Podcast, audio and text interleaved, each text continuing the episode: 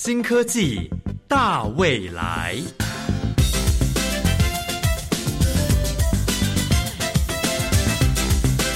科技的进步让你看得见未来，深入浅出的介绍让你听得懂科技。欢迎收听由谢若楠制作、吴一佳主持的《新科技大未来》。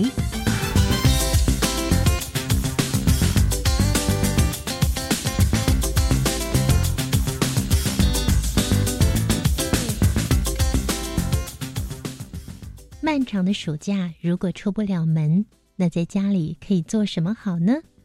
亲爱的朋友，您一定听过桌游。虽然刚开始有些人觉得这是新鲜的玩意儿，而且呢可能是舶来品，但是后来却发现，哎，这是我们小时候就玩过的耶。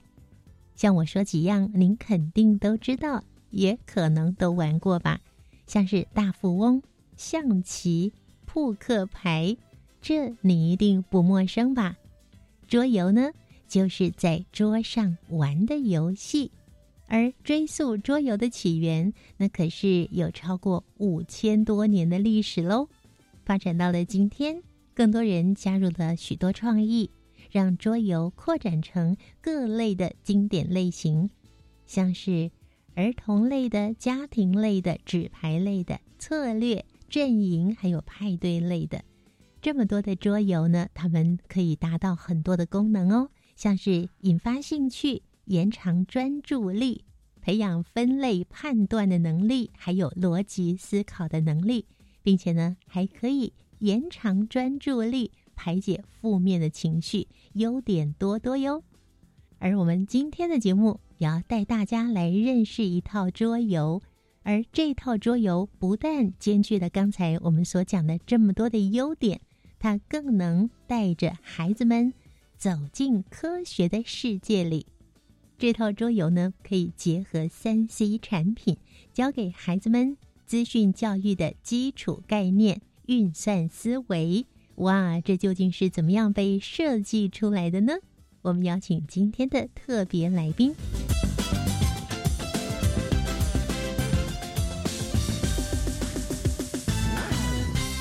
新科技大未来节目呢，要邀请一位重量级的来宾，他要带着我们一起来玩非常非常好玩的桌游。他曾经荣获吴大猷先生纪念奖，他是国立台湾师范大学科技应用与人力资源发展学系的特聘教授许廷佳许教授。那他同时呢，也是十二年国教一零八课纲康宣版。资讯科技教科书主任委员，我们邀请许廷佳教授。嗨，教授您好。哎，你好，各位听众，大家好，我是台湾师范大学许廷佳教授，很高兴有机会来教育电台和大家分享我们所制作的桌游。今天就是要带着大家一起来玩桌游。你一定非常好奇，怎么样透过广播来玩桌游呢？其实啊，现在疫情的年代。数位学习正兴起，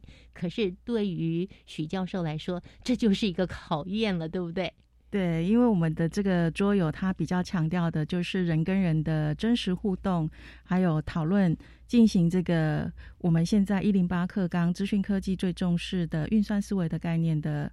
呃，这个游戏。那我们这套桌游就叫 AI to Robot City。嗯，AI to Robot City。那这是一套适合什么样年级的孩子的？哦，它比较适合是从小学高年级以上。如果学生进度比较快的，他可以从小学高年级以上就可以进行这个游戏。那如果是一般正规的学生的话，可以等到国中再来进行都可以。然后我们在教科书国中三年级下学期其实就有教到有关 AI 的一些实作的概念，在我们的教科书里面也可以搭配一起进行。嗯哼，对，所以这个游戏呃，他的年龄层蛮广的，嗯，让学生可以从游戏学习。当中获得学习寓教于乐的目的，所以并没有限定一定几岁才可以游玩。那如果说高年级就接触这样子的桌游的话，其实对他培养未来呃适应资讯科技的时代是蛮有帮助的。听起来现在孩子真的好幸福哦，这么早就可以学习到了。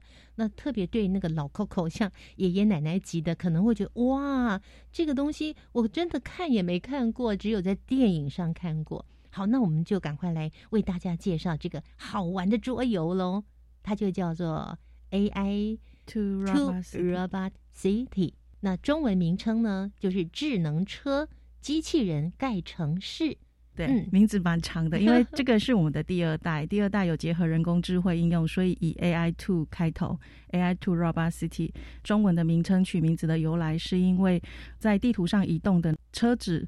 透过你影像辨识桌游卡牌之后，它就会依据你辨识的结果去做车子的移动，所以我们把它叫做智能车。那前面版本的不插电的运算思维桌游就叫机器人盖城市，所以中文名称就变成智能车机器人盖城市。机器人它不一定要是人形的机器人，它也可以是长得像车子一样。长得像飞机一样，对，各种形状都可以，就像那个大黄蜂，嗯，哦，它就是可以变成一台车子，可以变成一台人形机器人。那在我们的桌游上面的这个机器人就是智能车，所以我们就叫智能车机器人盖城市。哦，所以这个机器人它就是一台智能车的意思。这一台车子其实是被我们的手机城市所控制。那这个手机城市，它在学生玩桌游的过程当中，可以辨识我们的桌游卡牌。嗯所以学生可以依照他的想要车子做的动作去下达指令。那手机接到讯息之后，它就会传送给这台车，这台车就会照着学生所希望的指令去做动作。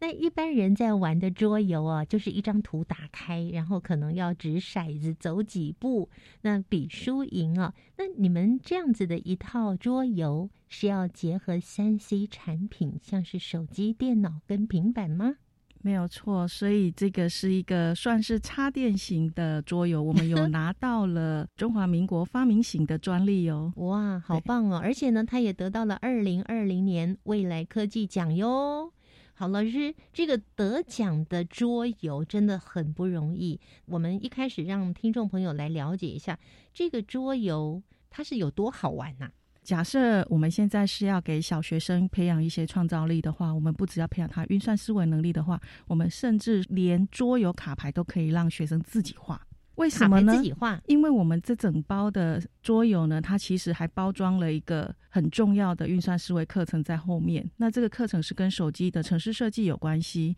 所以呢，学生只要自己画了桌游卡牌之后呢，他可以透过 MIT A P P Inventor 的网站。他就可以去做一个影像训练的动作，他可以教电脑认识他自己所画的那一张牌要做的动作是什么。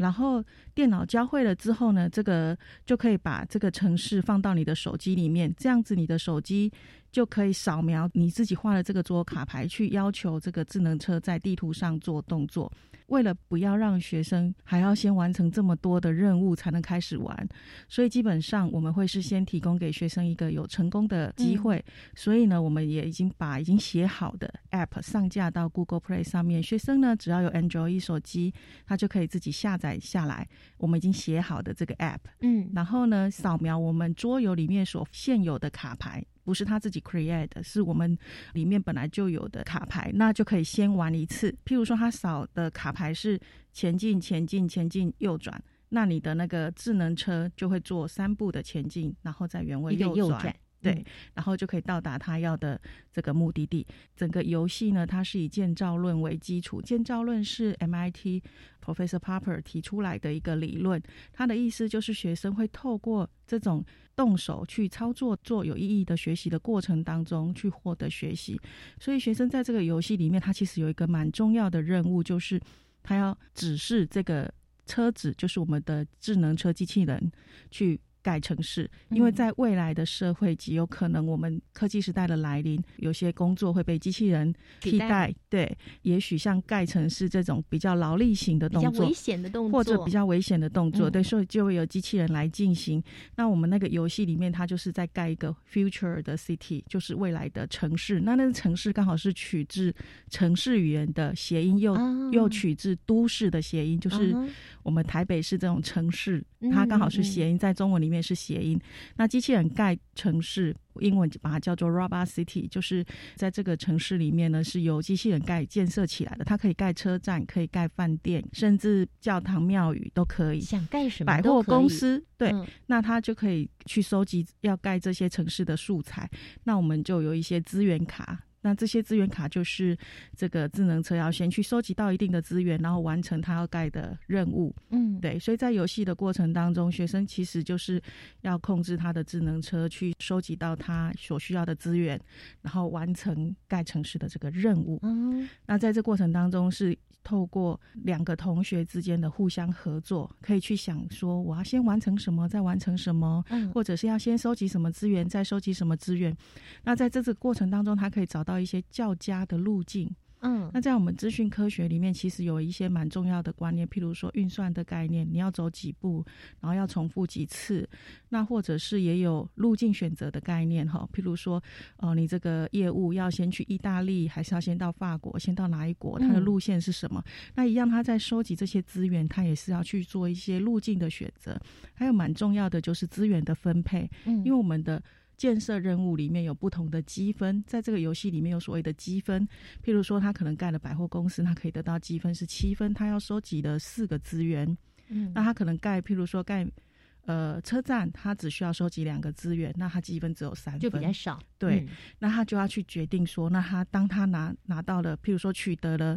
一些沙土的资源的时候，他要优先来盖哪一个建设？在这种不同的资源分配，成果会达到不一样的积分。在电脑里面，其实我们也一直在解决所谓资源分配的问题，嗯，所以这些概念呢，都已经自然而然的融入在这个游戏的过程里面了。听起来好有趣哦，老师，那是配合着手机三 C 产品跟实体的桌游，对，所以说它嗯。非常适合现在教育部正在推的五 G 专案，因为它其实是需要透过我们的手机，然后嗯。手机的镜头，然后去拍摄桌游卡牌。哦那，手机镜头去拍，对，然后它嗯。就会做影像辨识，它会辨识说你现在是拍到的是哪一张桌游卡牌，要做嗯。什么动作，然后它就会透过蓝牙讯号无线传递给桌游上面的那一台智能车，嗯。那，它就会在桌游上跑了，所以你不用动手去移动呃桌游上的直指或者是被你控制的那个嗯。东西，它就会自动化的去执行。那在这个执行的过程当中，你也可以验证一下，就是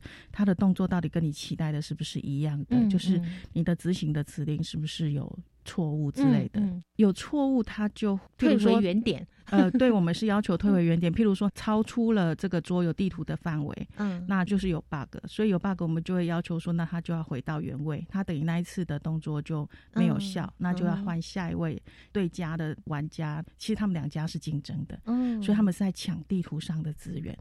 那在这个竞争的过程当中，他们就要想办法比对方更早去取得更适合彼此的资源，或者是去阻止对方拿到资源。所以在游戏过程当中，因为有这个竞争的关系，所以教室里面其实是很热闹、很开心、很兴奋。老师已经带过学生们来玩这样的游戏很多场了，对不对？对，而且其实我们也都已经收了相关的教学实证资料，也已经发表到国际期刊上面。我们嗯和、和麻省理工学院的 Hale Epson 教授已经共同发表在 Computers and Education Artificial Intelligence 的国际期刊上面，是有关我们台湾的某一间北部的小学进行这个活动的时候，那个活动嗯是在高年级进行的。过程当中，我们有收集一些学习的资料，嗯然后去做一些有意义的学习行为的分析，来证明说，哎，透过这样子游戏式学习的过程当中，真的有学习成效。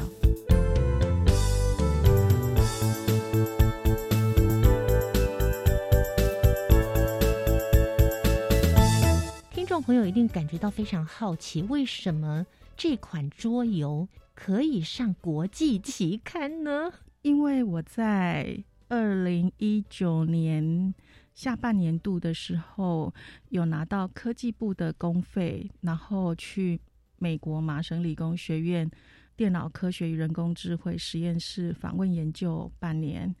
那我去的那个实验室，刚好就是现在非常有名，可以使用积木城市撰写手机 App 的那个实验室，叫做 App Inventor。所以很多民众可能不论在书局或在哪里都会看到一些所谓 A P P Inventor 的这种书。那他们的理念就是希望让写城市这件事情啊，不是只有资工系的学生可以做。嗯，他希望是让小朋友也可以写城市，所以他们把它转换成图像化的城市的呈现方式，就类似我们拉积木这样子，嗯哼，让幼儿也可以开始学城市语言，来真的吗？实现他的一些 希望电脑做的一些动作。我觉得他们是蛮有世界观的，就蛮嗯宏观。他们在做的是一个世界级的事业，嗯而不是只是在做一个影响他们国家的事情而已。所以，确实他们的这个工具是全球的人都在用。都在使用中对哎，但是我们台湾是科技岛。所以台湾其实是之前是前三名，一直往前进，后来变前二名。那听说最近因为我们国教上路使用者人数又暴增，所以呢变成第一名的使用者了，就是仅次于美国他自己以外，啊国外的最多人使用的是台湾。嗯，那因为我们的学生现在已经把资讯科技下扎到国中。开始就有十二年国教，学生都要学资讯科技，所以呢，越来越多人很早就开始接触资讯科技，譬如说写手机程式。如果是要希望学生可以不要太早把胃口养坏，我们觉得透过这种游戏式学习的方式是蛮好的方式。嗯，因为当当他对这些东西很有兴趣，然后又有学习成效的时候，他未来很自然而然的在日常生活中接受这些科技。嗯哼尤其未来行动载具，其实应该是我们很难离开身体。对于我们现在去 Seven 不是都刷手机付付账嘛？哈，那很多都是用 App，银行也绑在手机上面了。嗯，Amazon Go 它基本上就有一个理念，就是你手机带着以后进去卖场，全部东西买完之后出来，它就帮你结账了。基本上你也不需要去 不用排队，对，也不用排队结账，也不用怕说有疫情还要去接触到什么机器嗯结账，都不用。它基本上就是透过影像辨识，透过行动运算，然后就可以帮你把账结好了，然后人就离开。那人类的发展都是先从这种概念开始，那你就会朝结果去实现它，嗯就很像概念车一开始出来也是像特斯拉这样子展翅高飞的那种开法，可是实际上呢，隔了好好几十年才被实践出来。那我们现在虽然还没有办法做到像这样子程度的无人商店，可是我们可以预期，也许未来的时代，学生呢其实是在行动运算速度高高速的运行动运算速度之下，还有人工智慧的普及之下，是很可能面临这样子的时代。嗯所以他们要有一些。呃，从小的时候就要很乐于接受这种科技在他日常生活中。科技呢，要成为孩子在成长过程中的生活的一部分。这跟我们这普遍的这个上了年纪的这些听众朋友来说，这可能我我们呢算是一个误入丛林的小白兔，但是小朋友他们就是原住民了，他们就是在这个科技的时代之下长大的，所以他们务必要从这边来认得。可是你要教小朋友去写什么城市啊，或是做什么跟这个高科技有关的，所以您使用的是游戏式的学习方法。那游戏式的学习可以培养很多的能力，包括像感知的能力啊，还有工作管理能力啊、认知思考能力，以及如何去下决策。许教授，您自己本身是非常喜欢玩桌游吗？为什么会有这项研发的开始呢？呃，我想我们从小就喜欢玩，就嗯是、呃，只是对从小就喜欢玩，跟不论是玩象棋、玩大富翁，然后到后来过年什么的，我们会跟小孩子玩说书人，不论你玩哪一个桌游，基本上都是非常的烧脑。嗯那这个烧脑的这个过程呢，基本上如果把它用在教育上是蛮有意义的。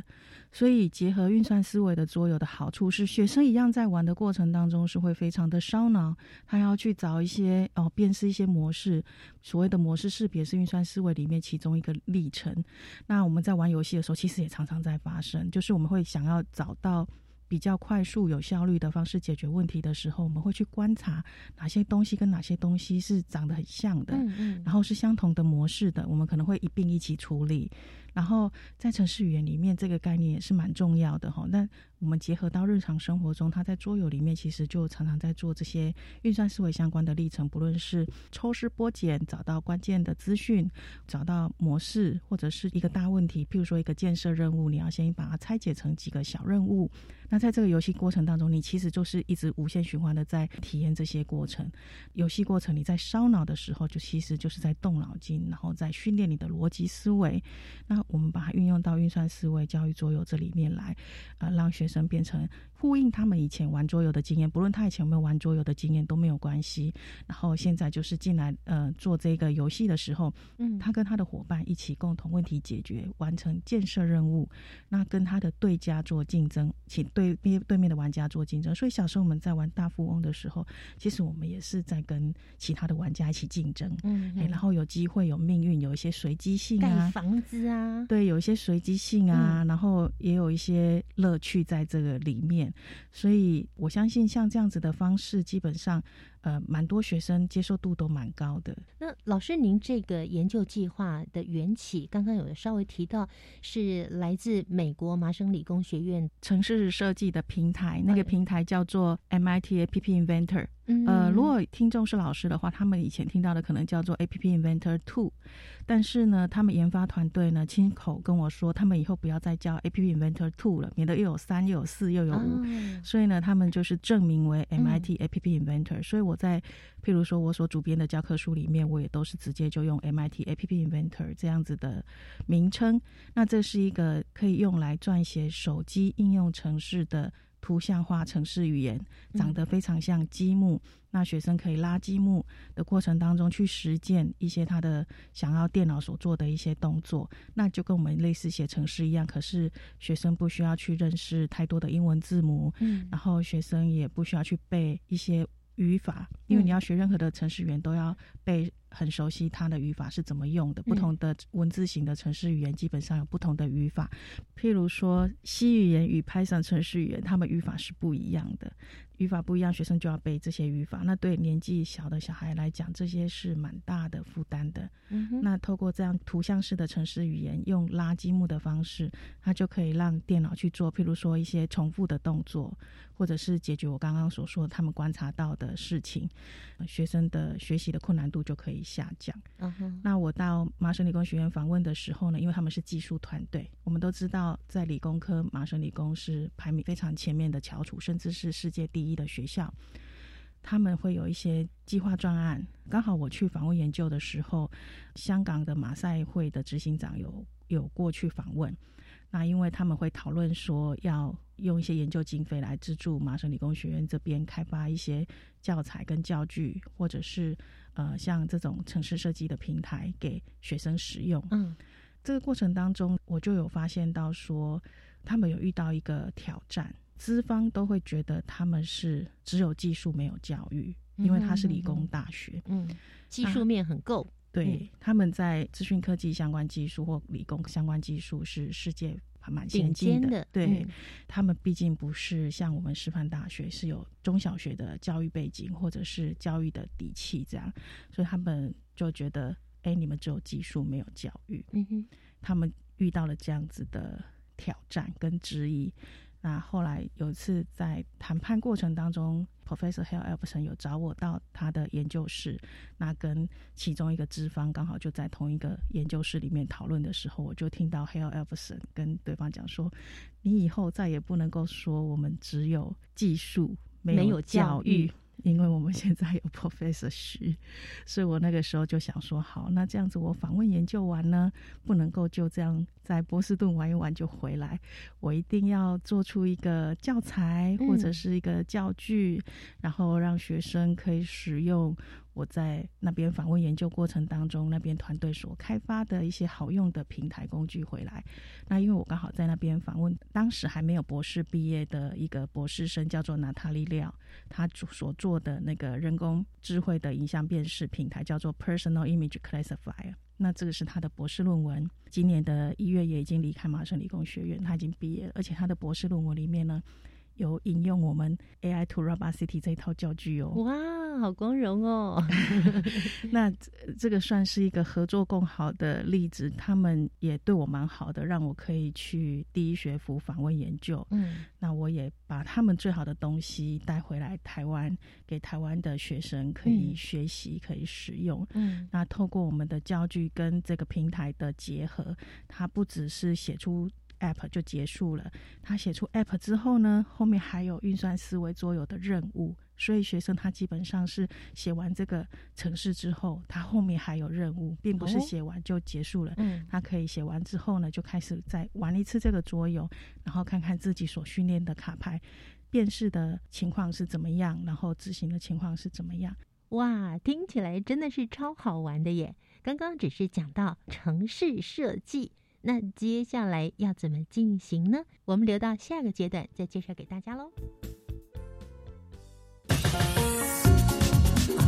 听到妈妈，发给发耶，嘎拉好干，你们安干么？阿公阿妈、伯伯们，你们中午都做些什么事情呢？当然是轻轻松松、快快乐乐。认识原住民，当然就要锁定每个礼拜一到礼拜五中午的一点到两点。您的好朋友台湾族的小蔡、阿美族的几何联合为你所服务的有缘来相会，等你哟。陈老师啊，我班上的越南语课程小老师跟妈妈学母语讲的真好，尤其谈到返乡所见所闻，连我都快跟不上了。对啊，尤其要让全班同步理解文化，还真是不容易。那我们一起来报名参加多元文化及辅导教师智能研习，好不好？七月二十六到八月二十号线上报名哦。嗯，课程是以专题演讲还有技术演练为主轴，包含跨文化学生关怀等主题，预计会在九月十七号开课，欢迎全国各级学校教师踊跃报名。以上广告是由教育部提供。没有下文，没面试通知，不知道下一步怎么做。现在就是改变的机会，上百个求职机会等你来选。现在就上台北市劳动力重建运用处官网，让重建处陪你一起支持身心障碍者就业，打造共融友善的职场。即日起来找工作，还能抽 Apple Watch、AirPod 等大奖哦。以上为台北市劳动力重建运用处广告。加外加外，阿玛波拉，扎根格玛西卡斯达斯，迪加古拉布古列列。大家好，我是来自台东的胡代明，这里是教育电台。那罗哇那咿呀那呀哦哎呀，那是你呀鲁玛的呀恩哦，朋友们就爱教育电台。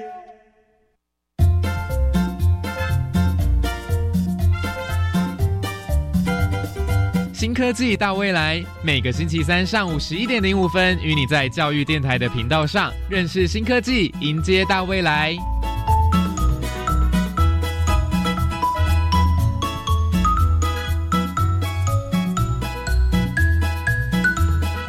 的朋友，今天新科技大未来节目呢，宜家邀请国立台湾师范大学科技应用与人力资源发展学系的特聘教授许廷佳许教授，为大家介绍 AI Two Robot City 智能车机器人盖城市。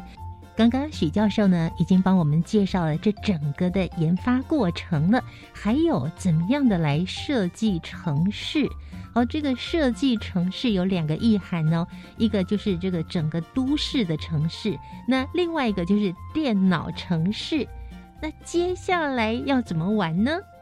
学生做完了这个城市设计之后呢，他就可以开始去玩我们的运算思维的桌游。那这个运算思维的桌游，它涵盖了一些呃组内积极合作，然后组间竞争。还有一些随机性的游戏在这里面。那我们也在这个设计这个桌游的过程当中，把一些资讯科技自然而然的隐藏在里面。譬如说，我们在开智能车的影像上面的设计呢，就是有设计了一个人形式的角色外观，它的头顶会有一个像天线宝宝的天线，那个其实是我们的 USB。然后它的头呢，其实就是我们的荧幕。嗯，那它的身体呢，就是有键盘，键盘上面有所谓的字母，以方便玩家万一有色盲或色弱的时候，它可以辨识不同字母，知道自己是哪一个角色。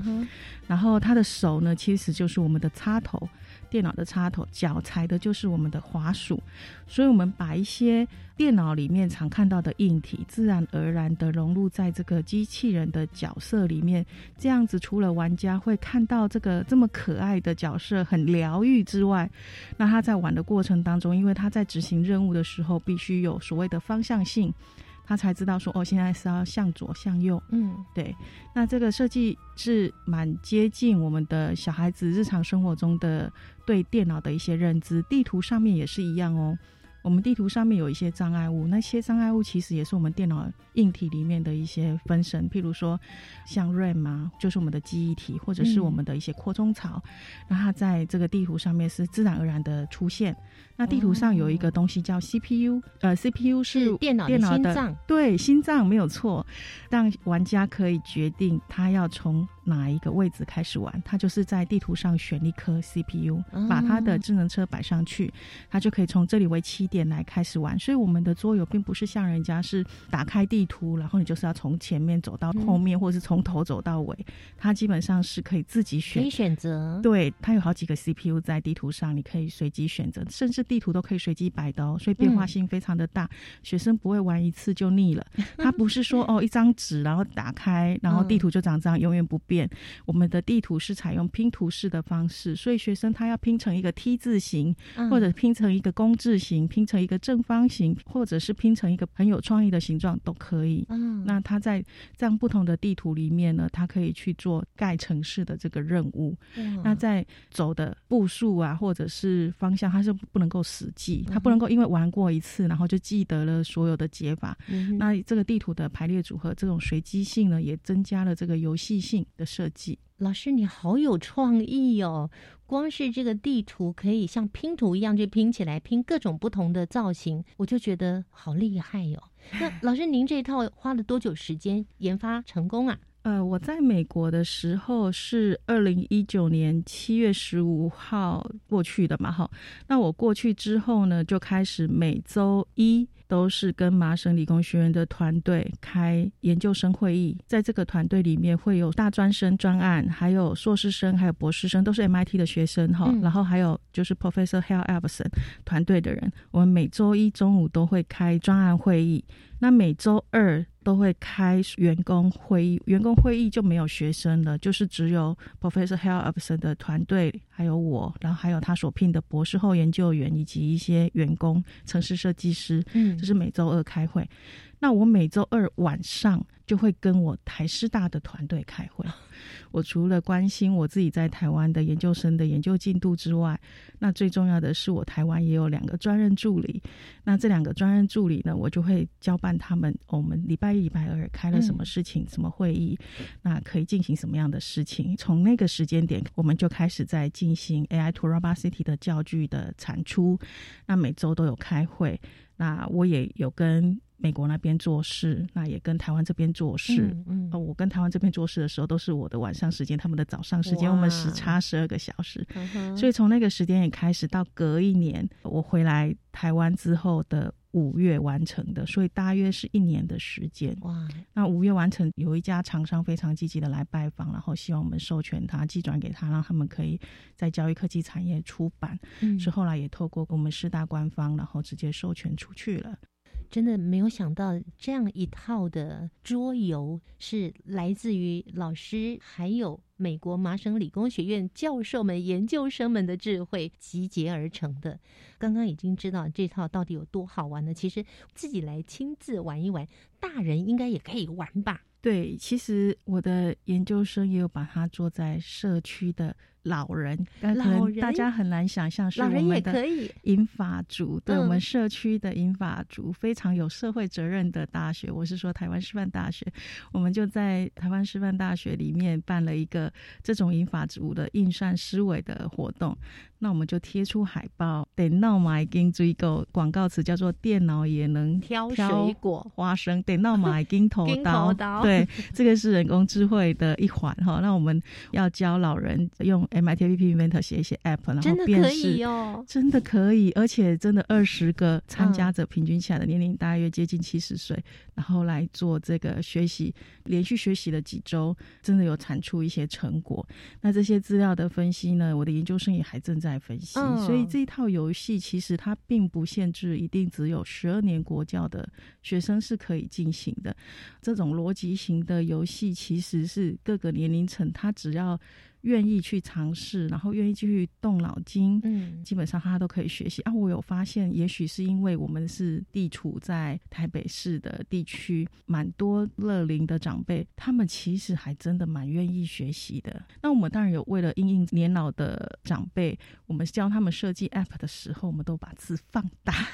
对，好贴心哦，让他可以看得比较清楚，这样子。对，是老师，像是这种人工 AI 智慧呀，让机器自己去学。学习，然后机器可以拥有跟人类一样的智慧来判断、解决问题、做决策。这件事情其实我们很难去想象。那又要怎么样透过游戏传达给孩子们，还有你刚讲这些老人家们呢？哦，他们其实是有实际去做了一个实作的课程。那这个实作的课程就是上了我刚刚所说的那个 Natalie Liao 的博士论文所写的 Personal Image Classifier，我们叫做个人影像分类器。分类器这件事情是人工智慧里面的监督式机器学习。嗯，那所谓监督式机器学习，就是你会事先告诉电脑你要分哪几类。譬如说，像我们的游戏里面，你要叫。智能车做的动作有分三大类，一类是前进，一类是右转，一类是左转。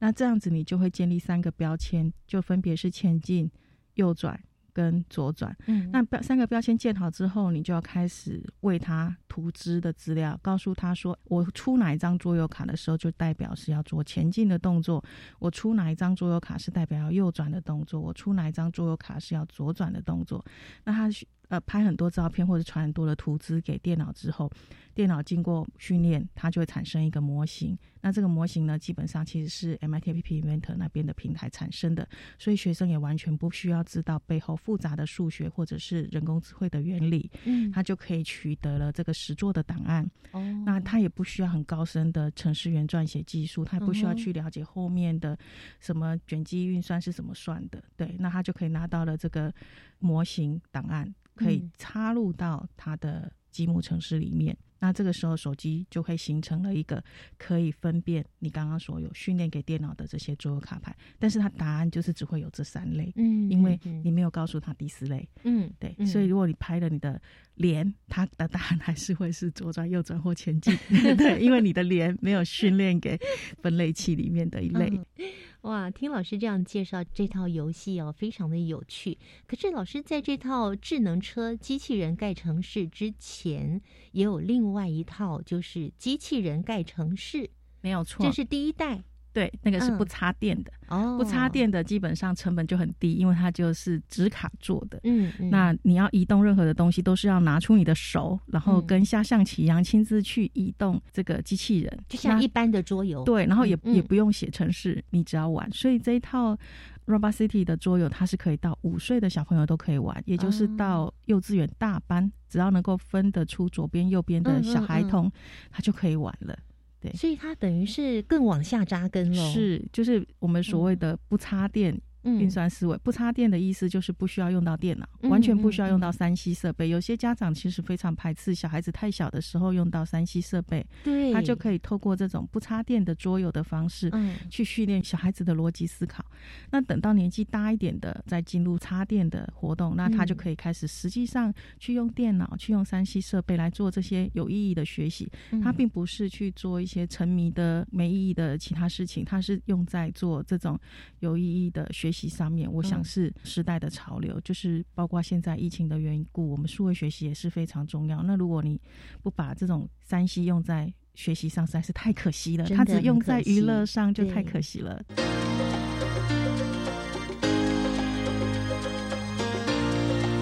科技好生活。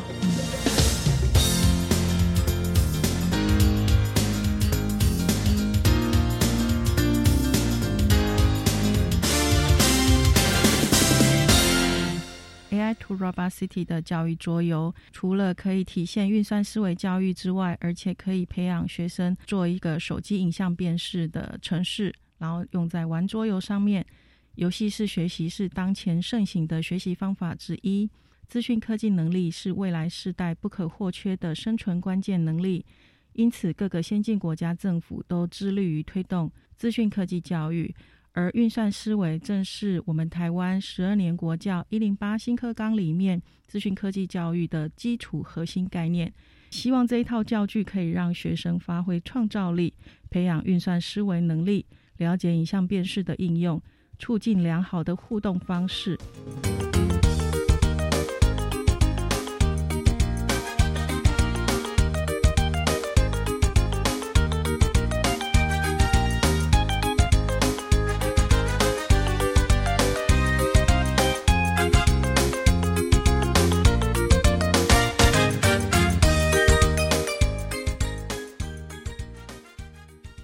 号呢，AI Two Robot City 智能车机器人盖城市，它不但是非常好玩的游戏，而且呢，在这里面有好多的学习哦，跟 AI 人工智慧啊，跟城市语言呐，有相当的关联。接下来还会有下一代的发展吗？我们可能会有延伸。目前有希望是延伸到运输科技或者是排序演算法，把一些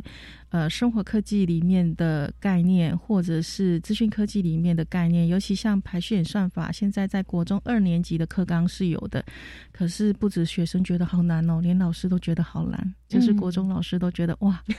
要落实排序，即便只教逻辑，不是真的教他实做，不是真的教他写出排序程式，那老师还是。觉得好困难，那我们有在想一些用游戏的方式，怎么样帮助老师跟学生一起进行这种排序演算法的学习。所以未来我们不排除再以这个为根基，再继续往后延伸，变成一系列的。就像我们的前身是 Robot City 机器人盖城市，然后从不插电慢慢的累积到变成插电，它甚至应用到人工智慧的应用，应用到图像化城市语言的撰写，让学生去。体现影像辨识的历程，然后顺便结合了这个运算思维的历程。透过玩游戏的过程当中，可以强化运算思维之外，我们也希望能够再延伸到结合排序或者是运输科技，都是有可能的方向。非常谢谢许廷佳教授研究团队，其中包括美国麻省理工学院的教授们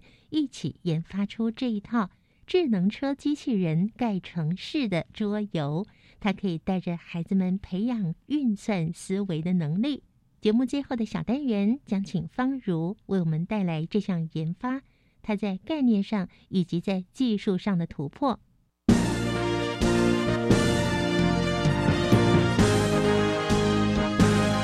观点大突破，欢迎来到观点大突破，我是方如。现在的科技日新月异，写程式、学习人工智慧等等资讯能力已经成为必要的条件。而资讯领域的学习向下扎根，教师们也想方设法让孩子们能够快乐学习。今天在单元当中，很高兴的邀请到了中央大学资讯工程学系的陈国栋教授兼学习科技中心主任，和听众朋友们分享。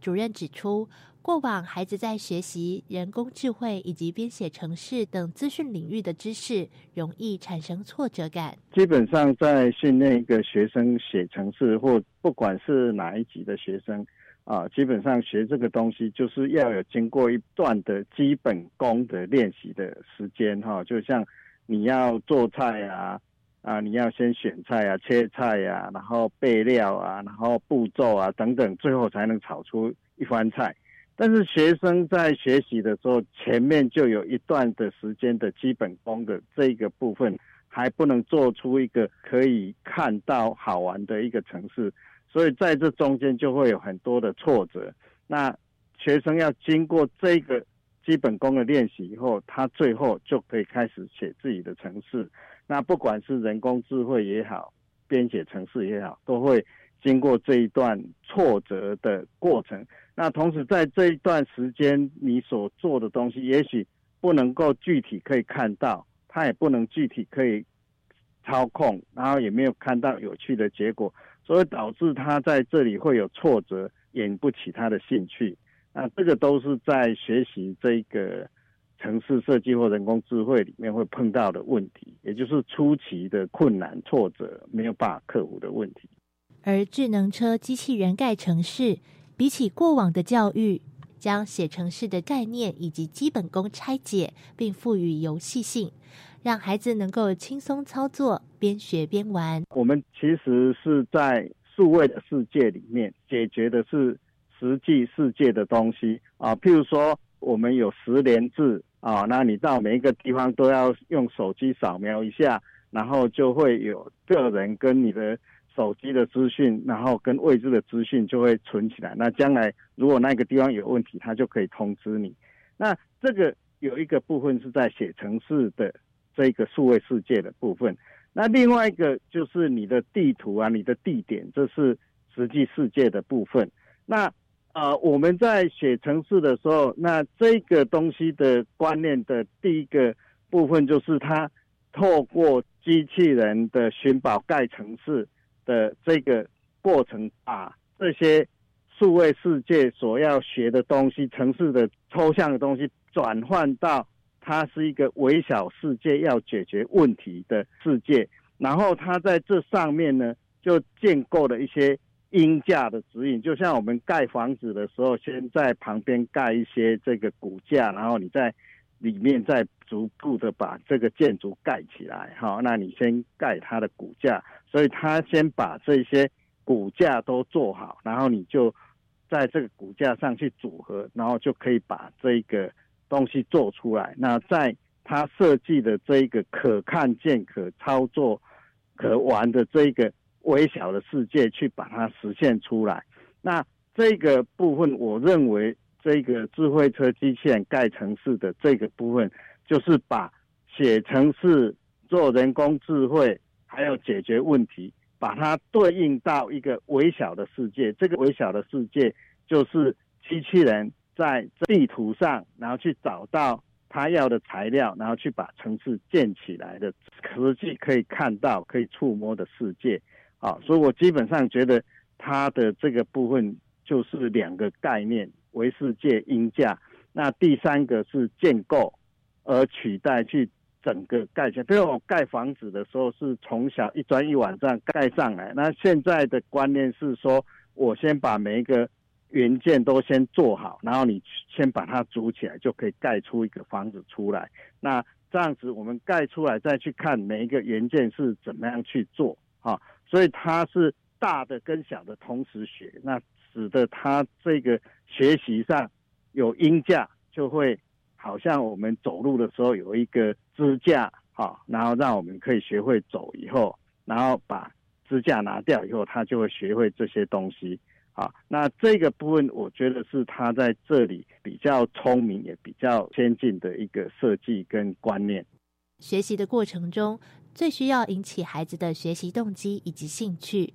而智慧车机器人盖城市就能透过完成小目标，让孩子获得成就感。解决过去需要长时间训练基本功而无成果的问题。它就是透过一个桌游的形式，然后让这个同组之间是可以合作，然后不同组之间是一个竞争，然后你要盖一个城市是一个挑战，大家去把它完成这个挑战，收集到这个材料去把这个城市盖起来，然后又可以跟别的小组。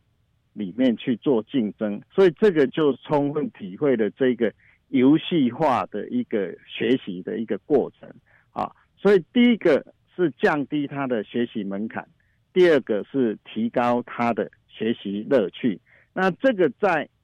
呃现场，我想就是说，如果你是一个很好的说老师，其实台湾大部分都是很好的老师，但是他要把这个东西他自己做出来，当然也可以做。但这个就是帮他先把这些东西都组都已经做好了，那老师在教学上就比较轻松，不用准备那么多材料，那他可以花比较多的心思再去引导学生怎么样去做，还有带领学生去一步一步的把这些要学的东西做出来。所以这个基基本上就是说降低学习的门槛，第二个就是增加学习的乐趣，第三个它提供了一个音架跟引导，让学生在这中间去学，所以会降低他在学习上的挫折跟无趣感。透过这样的过程，孩子不仅能够从小组竞争中学习沟通、合作等软实力，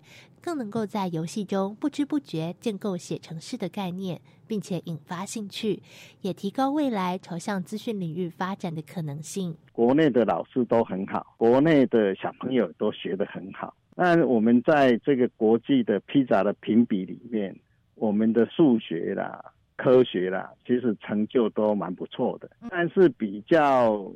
有一点缺憾的，就是学生的学习兴趣很低，所以其实有蛮多的人在去努力的去做一些科普，做一些教具啊。那这个主要就是说，他可以在建构中去学习，然后有得到一些乐趣，然后得到一些探索。然后从探索中去学习的一个成就，那这个也使得你的实际世界要要去探索或解决的问题，可以对应到数学呀、科学呀，或者甚至城市思维的这一些比较抽象的东西。那其实你要让学生有比较长久的学习兴趣，他才会走得远、走得好。那。如果他只是学得很好，但是兴趣不够的话，可能会学的呃，将来就是说我只是把一个工具拿来，然后能够考上高中、考上大学，然后考上研究所。他的兴趣不是那么强的时候，其实在创造的东西上可能有一些缺憾。那我觉得我们国家如果在资讯人才或者在科学工程的上面有比较多这一类的这个教材跟软体硬体的话，那会让我们的学生不仅这个数理科学工程可以学得好之外，还有他有一个好的学习兴趣，有比较大的一个创造的动机去往前继续他后续的学习跟后来在工作上。希望能够有比较好的成果。以上就是今天的观点大突破，我是方如，下回我们空中再见。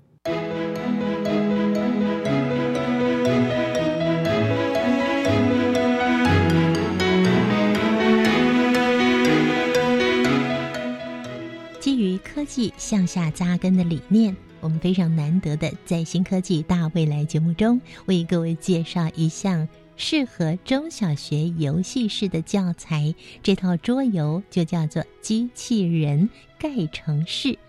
这个有别于一般桌游的基础游玩模式，可以让使用者养成良好的互动方式跟技能，并且呢，具有运算思维、AI 教育还有创客的特色哟。未来呢，也可以作为教学场域的辅助技术。提供更加直觉性、衔接性的教材，作为导入基础 AI 课程跟进阶技术应用的桥梁。我相信未来也会有更多这一类的桌游开发出来，帮助中小学生来学习如何跨进 AI 的领域里。好，那么在节目的最后，我们来听听下个星期要上场的新科技喽。